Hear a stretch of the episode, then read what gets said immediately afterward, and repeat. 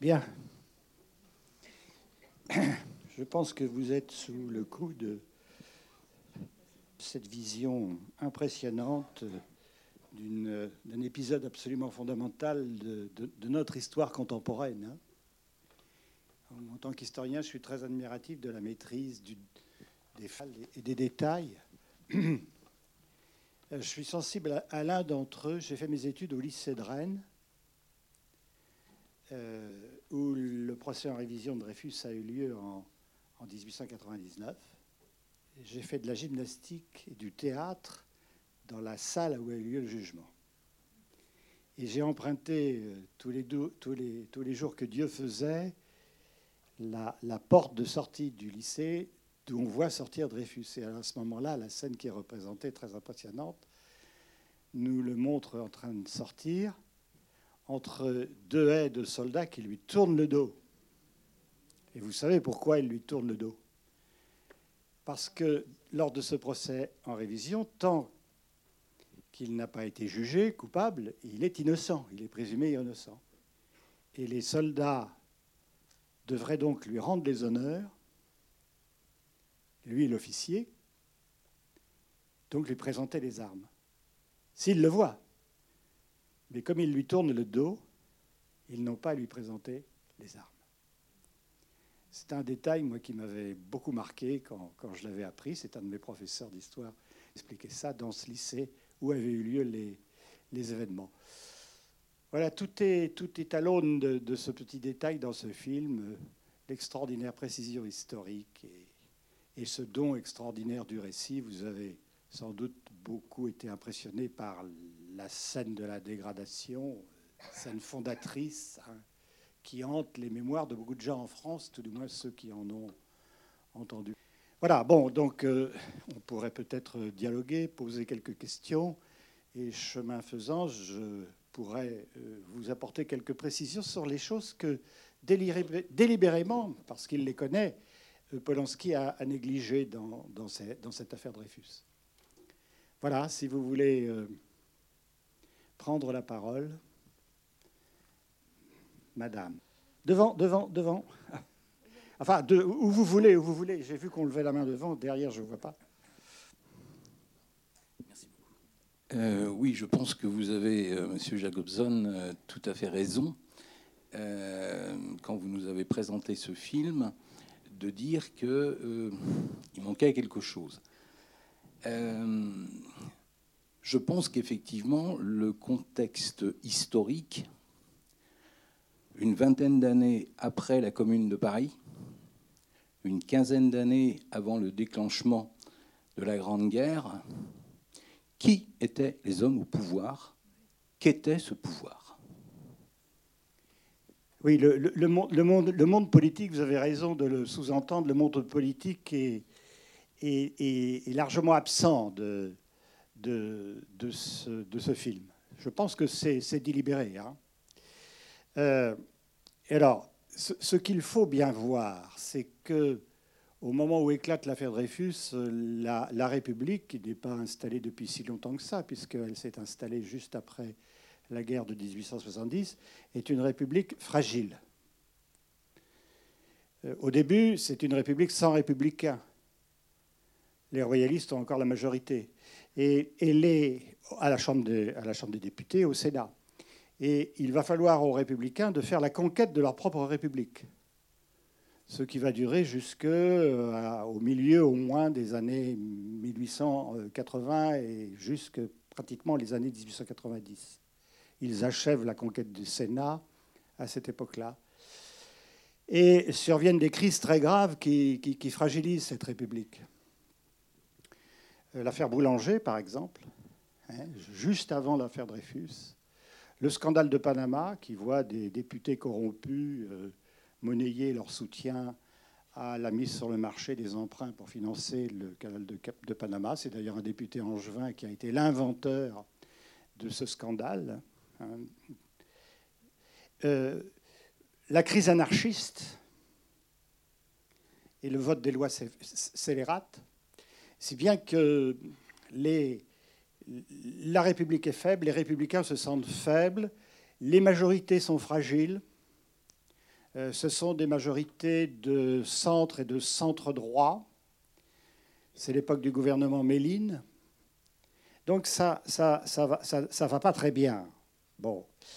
Et euh, ça explique en grande partie euh, une chose, c'est que les politiques n'ont pas vraiment la main. Ils ne, ils ne contrôlent pas, comme ils le devraient, les réactions de l'état-major. D'autant plus que, et ça c'est un reproche qu'on pourrait faire au film, ça n'est pas net. Ça n'est sans doute pas net parce que les auteurs, les scénaristes supposent que cela est connu. Nous sommes dans, dans l'optique de la préparation de la revanche. Il faut se souvenir que la France a perdu la guerre de 1870, elle a perdu l'Alsace et la Lorraine.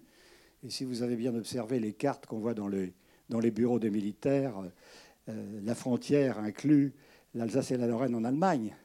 Hein vous voyez, ce sont des détails, bien sûr. Et, donc, euh, on prépare la revanche, hein, euh, ce qui donne inévitablement une place extrêmement importante à l'armée. Et les, politiques hésitent à affaiblir l'armée. Et même parmi les radicaux, même, parmi, même plus à gauche, euh, on, hésite à s'attaquer à l'Arche sainte. Tout le monde sait qu'on va avoir un jour ou l'autre peut-être besoin de l'armée. Même si on ne souhaite pas la guerre, elle est possible, cette guerre. Donc euh, tout le monde hésite à affaiblir l'armée. Tout le monde hésite à affaiblir l'armée. Et, ça, se sent bien dans, dans ce film. Mais alors paradoxalement, alors ça c'est un des grands paradoxes de l'affaire Dreyfus, et il n'y est absolument pas fait allusion. L'affaire Dreyfus va permettre aux républicains de, de consolider la République. L'affaire Dreyfus va fournir aux politiques, aux républicains, les moyens d'assurer la République. Alors, de, de deux manières. De manière idéologique, d'abord, en présentant la République dorénavant comme étant le régime indissociable du respect des droits de l'homme. La question de l'affaire Dreyfus, c'est la question des droits de l'homme. Qu'est-ce qui est le plus déterminant? Le droit des individus, la justice ou la raison d'État? Finalement, le droit des individus, la justice triomphe sur la raison d'État. Et à partir de ce moment-là, la République égale les droits de l'homme. Ça va donner à la République jusqu'à quand? Un mieux de mémoire en quelque sorte, un surcroît d'identité qui va permettre d'unir la gamme très variée des républicains, à peine républicains, un peu républicains ou très républicains. On se retrouve sur le thème des droits de l'homme.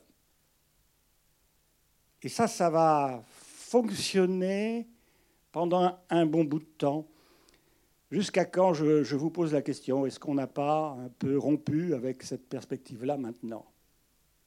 Est-ce que le thème des droits de l'homme est aussi mobilisateur qu'il l'a été à la suite de l'affaire Dreyfus au début du XXe siècle et après?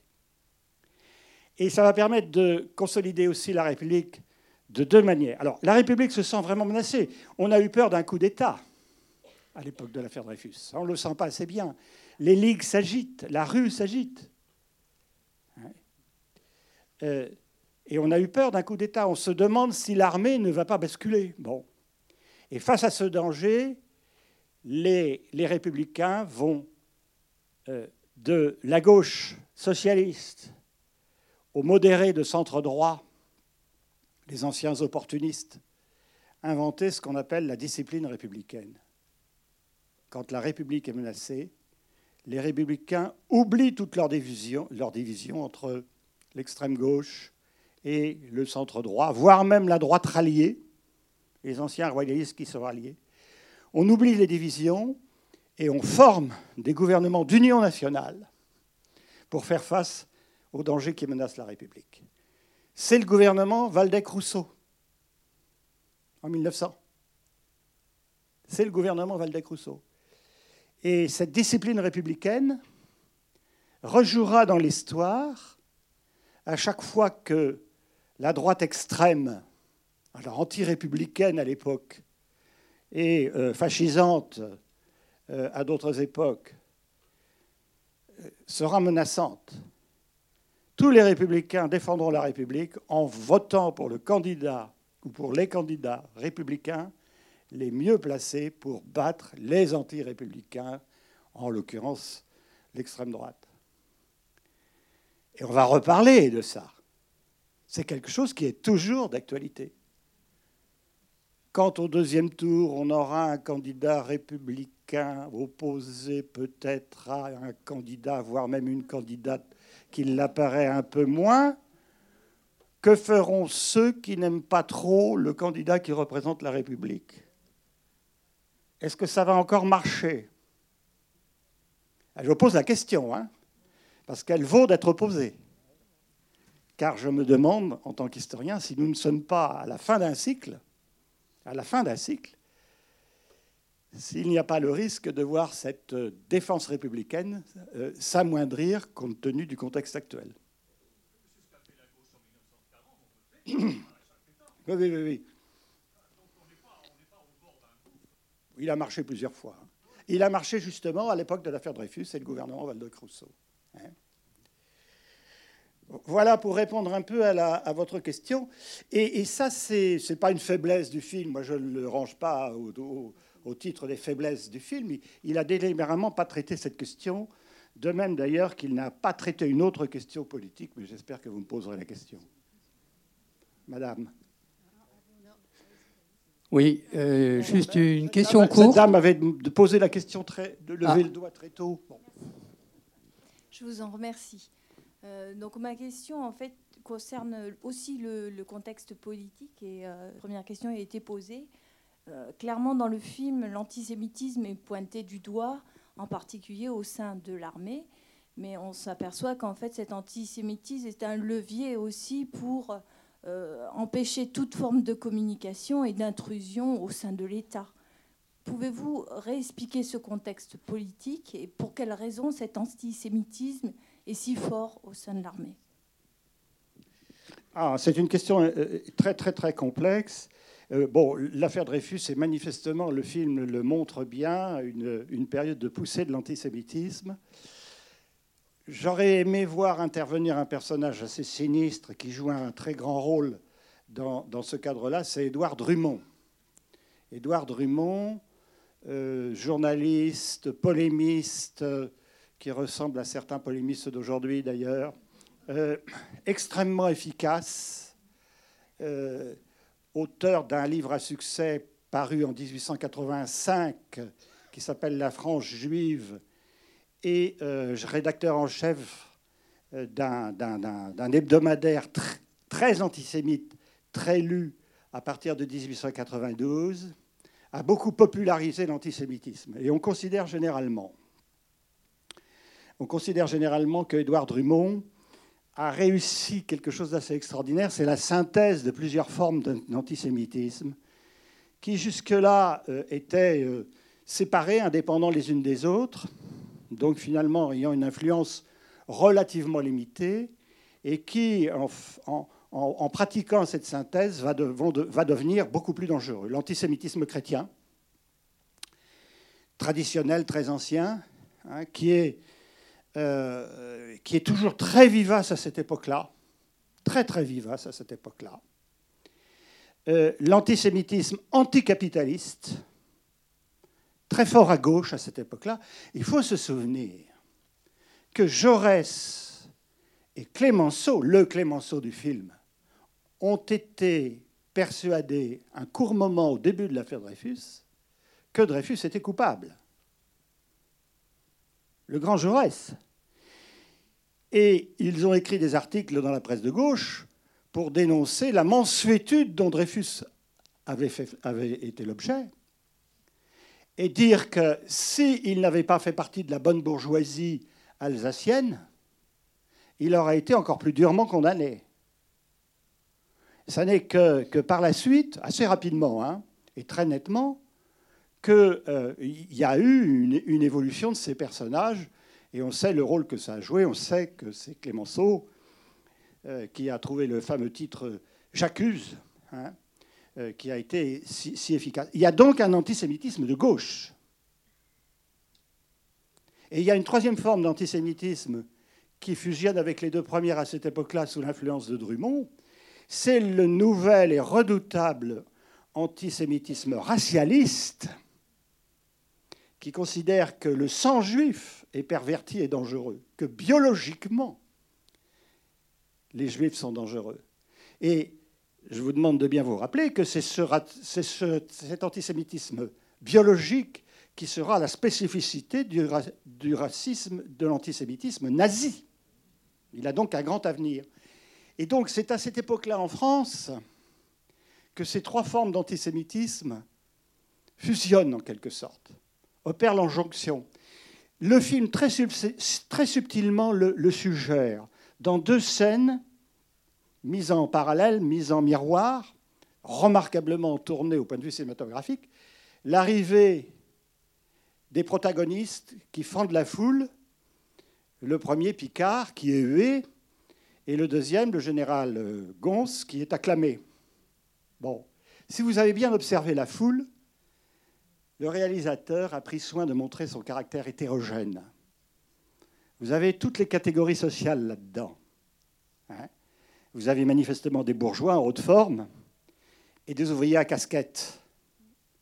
Et c'est ce petit détail-là, c'est vous dire si ça a été travaillé quand même. Hein. Hein, si ce n'est pas le fruit du hasard. C'est sur ce petit détail-là qui, suggère cette fusion de l'antisémitisme, des trois, des trois, rameaux d'antisémitisme qui s'opèrent justement à l'époque de l'affaire Dreyfus, en particulier sous, l'influence de Drummond. L'antisémitisme est féroce, hein, d'une brutalité terrible. Vous connaissez le mot de Barès, que moi je cite tout le temps comme étant en une seule phrase le résumé de l'antisémitisme de cette époque-là. Que Dreyfus soit coupable, je le conclus de sa race. Que Dreyfus soit coupable, je le conclus de sa race. Alors l'armée est très touchée. Hein.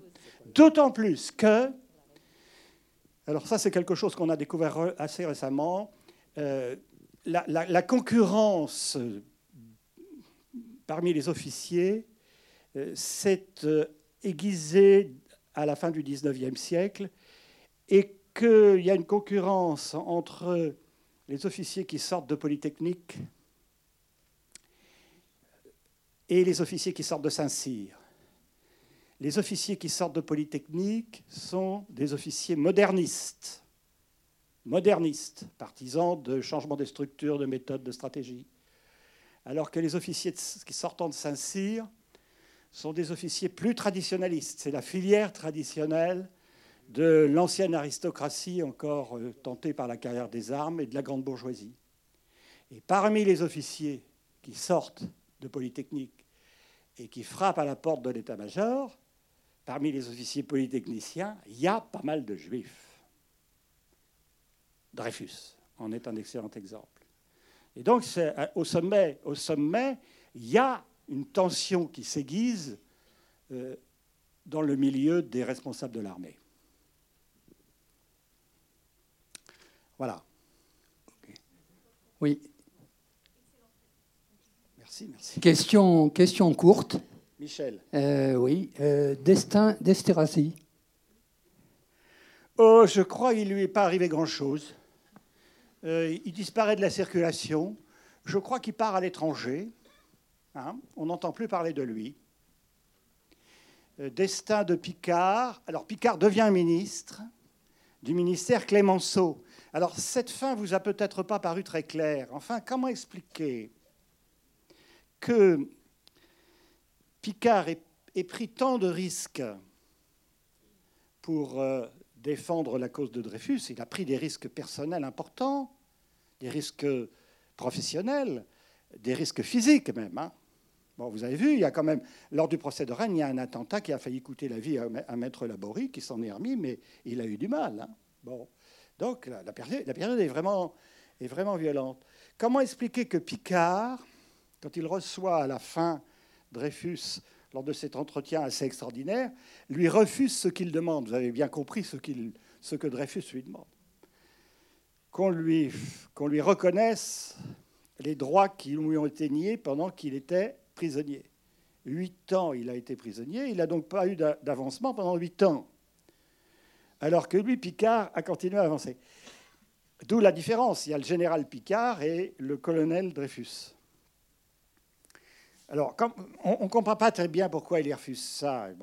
Alors, je crois que le refus, eh bien, c'est parce qu'il faudrait une loi pour reconnaître les droits de Dreyfus et que personne n'a envie que l'affaire Dreyfus revienne à la Chambre des députés et fasse l'objet d'un débat politique entre les forces politiques au pouvoir à ce moment-là, c'est-à-dire sur le gouvernement Clémenceau. Or, le gouvernement Clémenceau, ce n'est pas le gouvernement de Valdec-Rousseau. Les quelques socialistes qui supportaient Valdec-Rousseau, les radicaux les plus à gauche qui supportaient Valdec-Rousseau, ont quitté la majorité. Et le gouvernement Clémenceau est nettement plus à droite. Et probablement que le gouvernement de Clémenceau n'aurait pas une majorité pour voter cette loi qui permettrait de compenser les déficits subis par Dreyfus. Et ça remettrait sur le devant de la scène la question de la responsabilité de l'armée. Nous sommes en 1906, après la crise marocaine de 1905, où à nouveau on parle de revanche où à nouveau l'armée est sur la sellette. Donc, Picard lui répond non, je ne peux pas faire ça. Malheureusement, ce n'est pas, pas dit de manière assez, claire, je crois. Ça me permet de briller devant vous. Merci. Je suis un petit peu étonnée que dans les ressorts de l'antisémitisme qui flambe en France et en Europe euh, dans ces années-là, euh, tu n'es pas mentionné euh, le nationalisme qui a beaucoup, qui, brûle et qui menace et qui va être partie prenante dans le déclenchement de la guerre de 14, c'est-à-dire la, grande catastrophe. Mais et il y a le, le côté, disons, cosmopolite d'un certain nombre de familles juives, de grandes familles de la finance, etc., euh, euh, excite euh, de la jalousie sûrement et de la méfiance vis-à-vis justement de la fidélité, de la défense du territoire. Pendant fort longtemps, pendant des siècles en Europe, le grand ressort de l'antisémitisme a été religieux, c'était l'antijudaïsme, et il me semble que là, ça devient vraiment euh, la fibre nationaliste. C'est Barès. Que Dreyfus soit coupable, je le, je le conclus de sa race. Parce que par définition, un juif est un traître à la nation. Tout simplement. C'est un traître à la nation parce que les juifs sont solidaires entre eux. Un juif français se sentira toujours plus proche d'un juif euh, allemand que du reste de la société française. Donc par nature, le juif est un traître en puissance. On fera exactement d'ailleurs la même analyse avec les communistes plus tard. Hein, la solidarité de classe supérieure à la solidarité nationale. Hein. Donc effectivement, il y a aussi ce, problème-là. Hein. On est dans une période où le nationalisme est puissant et où les juifs, où on doute de la fidélité des juifs à la France. On a tort d'ailleurs. Euh, euh, Dreyfus est un officier patriote. Les Juifs ont d'ailleurs la preuve de leur patriotisme entre 14 et 18, de même d'ailleurs que les Juifs allemands serviront l'armée allemande très fidèlement pendant la guerre 14-18, au point que l'état-major qui en avait douté et qui avait lancé une enquête sur la fidélité des Juifs dans l'armée allemande ne publiera pas cette enquête. Alors, puisqu'on parle du nationalisme, l'affaire Dreyfus, et ça c'est totalement absent du film, l'affaire Dreyfus marque un tournant. Hein. un tournant dans l'appartenance politique, en quelque sorte, du nationalisme. Le nationalisme est né à gauche pendant la Révolution française. Il est resté à gauche pendant tout le XIXe siècle.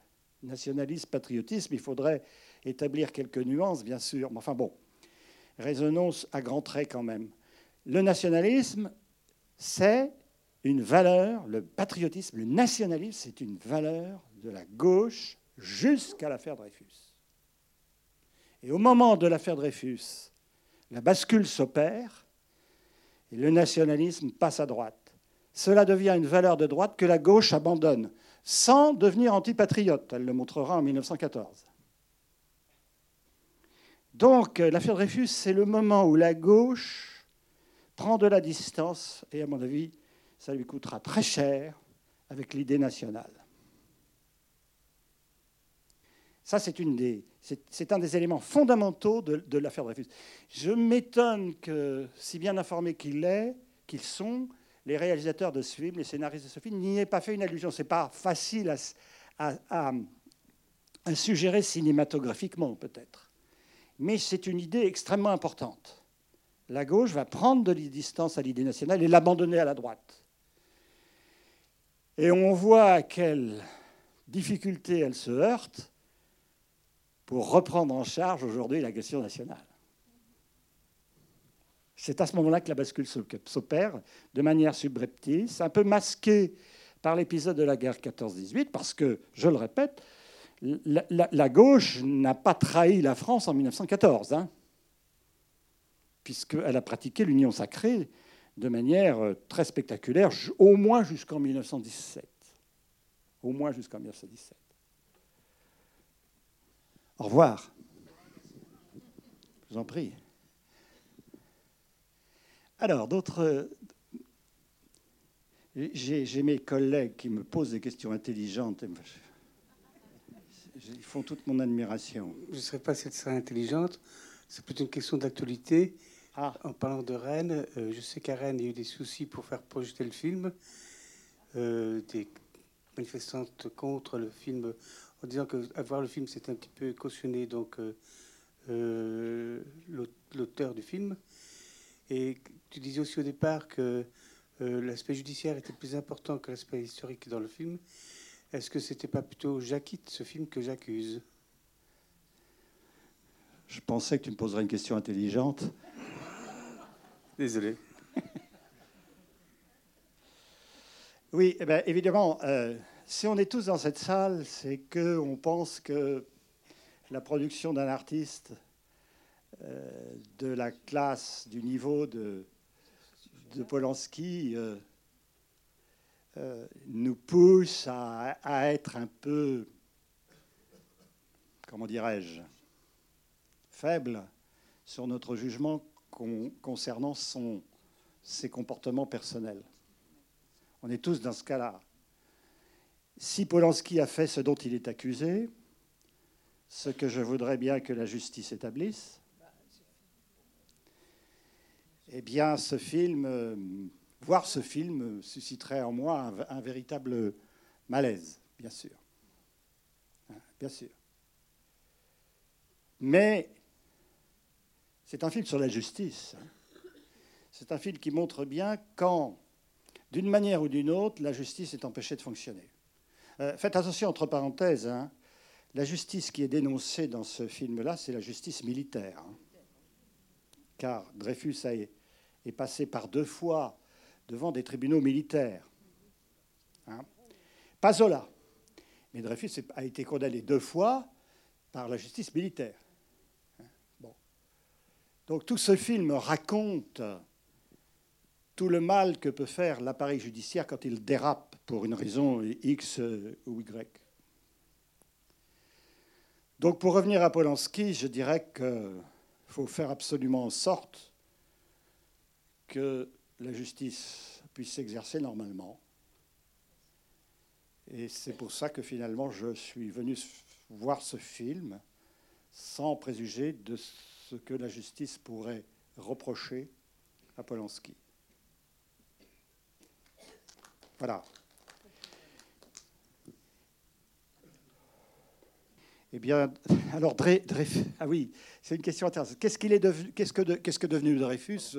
Eh bien, il est resté dans l'armée jusqu'à sa retraite, qu'il a prise, après la guerre 14-18. Il a participé à la guerre 14-18 euh, d'une manière très, très, enfin, il n'est pas combattu. Picard, lui, mais je vais revenir sur Dreyfus, Euh, Picard, lui, est mort des suites d'un accident de cheval en 1914. Il est mort d'un accident des suites d'un accident, de cheval en 1914. Il aurait fait la guerre, Picard. Hein.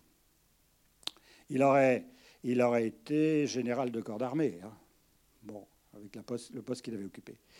Alors, la question que vous posez me rappelle une histoire que j'ai entendue racontée à la radio par Philippe Meyer. Histoire que, que je n'ai jamais pu vérifier. J'ai cherché à le vérifier. Et alors, même si elle est fausse, elle est belle. Hein, voilà, ça se passe en 1914, au moment où va se déclencher la bataille de la Marne. Un aviateur, vous savez, voit les armées allemandes modifier leur course. Ils devaient passer à l'ouest de Paris. Et voilà qu'elles modifient leur course et elles, elles vont passer, l'aile droite allemande va passer à l'est de Paris. Si bien que l'armée allemande va se présenter de flanc à Paris, où il y a beaucoup de troupes. Et une armée faible de flanc. C'est comme moi, si je vous demande de m'affronter et que je vous oblige à vous battre de côté, vous allez être moins efficace que si vous... Bon, une armée, c'est la même chose. Bon, l'aviateur réalise que les Allemands deviennent à un moment vulnérables. Il se pose pour avertir l'état-major. Il n'a pas de radio à bord. Il se pose pour avertir l'état-major de Paris, Gallieni, pour lui dire il faut y aller, c'est le moment. Ils sont en position de faiblesse. On a une petite chance d'arrêter leur marche. Et il trouve un officier à qui il explique ça prévenez, prévenez. Et l'officier lui répond Ah, ouais, c'est vrai, il faudrait prévenir l'état-major, mais essayez de trouver quelqu'un d'autre, parce que moi, on ne me croira pas. Ça aurait été Dreyfus. Mais je n'ai jamais pu vérifier la véracité de cette histoire. Je pense qu'elle est fausse. Mais, mais euh, elle est belle quand même. Hein un Dreyfus n'est pas crédible, même longtemps après. Voilà. D'autres questions Madame? Est-ce que vous pouvez parler de la situation d'Émile Zola après ce procès? Et euh, est-ce qu'ils se sont revus avec euh, Dreyfus? Ce dernier point, je n'ai pas d'informations. Alors vous savez que la condamnation de Zola a été annulée pour la première condamnation de Zola, celle à laquelle vous avez assisté, a été annulée pour vice de forme. Je ne sais pas lequel d'ailleurs il a été Alors, à la suite de cette première condamnation, il s'est exilé à, Londres, je crois. Hein. et puis il est revenu pour son deuxième procès, où il a été, à ma connaissance, à nouveau condamné. Mais ça a coïncidé avec le moment où, euh, justement, Dreyfus a été euh, gracié. Et donc, euh, voilà, il est revenu en France et il a continué sa carrière. Il est mort en quelle année, Zola? Il est mort accidentellement, entre guillemets. Ben, oui, il me semble qu'il y a eu un accident domestique euh, d'un poil euh, et d'une asphyxie. on, a, on a dit parfois qu'il y avait un doute sur, euh, sur ça. Sur le caractère naturel sur de le caractère naturel de ce, oui, bien sûr. de ce fonctionnement du poil. Oui. le poil aurait été en tridéfusard. Chantal. En tout cas, ce qu'il y a de sûr, c'est que Zola, ça lui, a coûté l'Académie, sa, sa, défense de, Dreyfus. C'était pas. Euh, et puis, il a quand même passé euh, longtemps en Angleterre. Euh, c'est ce qu'il vivait d'ailleurs très mal parce que il avait, il a, il a payé la note lui aussi, Alors, Zola. C'est exact. Alors, l'affaire Dreyfus voit la naissance des intellectuels au sens moderne du terme, c'est quelque chose de bien connu, qui est simplement suggéré dans le film. Vous voyez, ce film lui aurait dû durer deux heures plus plus, hein, hein, s'il avait voulu tout dire. Euh, euh, les intellectuels, à l'époque de l'affaire Dreyfus, s'engagent en politique. Et la définition moderne de l'intellectuel sort de l'affaire Dreyfus. L'intellectuel est un monsieur qui, appuyé sur une compétence particulière, qui lui donne une autorité intellectuelle, prend position dans le débat public. Voilà. Qui s'appuie sur sa notoriété d'intellectuel, quel que soit le domaine dans lequel il l'a établi, hein, pour prendre, pour légitimer une prise de position publique sur toutes sortes de problèmes. Et, c'est au moment de l'affaire Dreyfus que les intellectuels s'engagent en politique. Et ils sont extrêmement divisés. Hein. Le monde intellectuel est clivé en deux probablement d'ailleurs que c'est le monde intellectuel qui a le plus été divisé par l'affaire Dreyfus entre Dreyfusards et anti-Dreyfusards. L'Académie française est anti-Dreyfusarde, sauf Anatole France. L'école normale supérieure est Dreyfusarde, sous l'impulsion en particulier de son bibliothécaire Lucien R. Hein. bon. Euh, l'école des Chartres, elle est. Ah, attention, je vais peut-être vous dire une bêtise, là j'ai un doute. Je pense qu'elle est Dreyfusarde, mais pas entièrement Dreyfusarde. Donc, bref, le monde intellectuel s'engage à l'époque de l'affaire Dreyfus, mais s'engage divisé. Alors, les, autres milieux, sont sans doute moins touchés par euh, la, polémique liée à l'affaire Dreyfus que les milieux intellectuels. Les, milieux ruraux, Dreyfus. Hein. C'est-à-dire que ça clive la France, mais peut-être pas aussi systématiquement, aussi massivement qu'on peut, le, on peut le croire. Ça a été quand même un épisode très, très, très, très fort. Très, très, très, très fort. Et alors, aussi, ça aussi, on ne le voit pas dans le film, ça a eu un impact dans le monde entier, l'affaire Dreyfus. Le monde entier a réagi. Le monde entier a beaucoup soutenu Dreyfus. Les partisans de Dreyfus ont reçu des lettres de soutien des participations financières venant du monde entier, d'Amérique du Sud, d'Amérique du Nord, etc. Ça a eu un impact international considérable, l'affaire Dreyfus. Considérable. C'est donc vraiment un épisode fondateur de notre histoire euh, qui valait bien un grand film, et nous l'avons.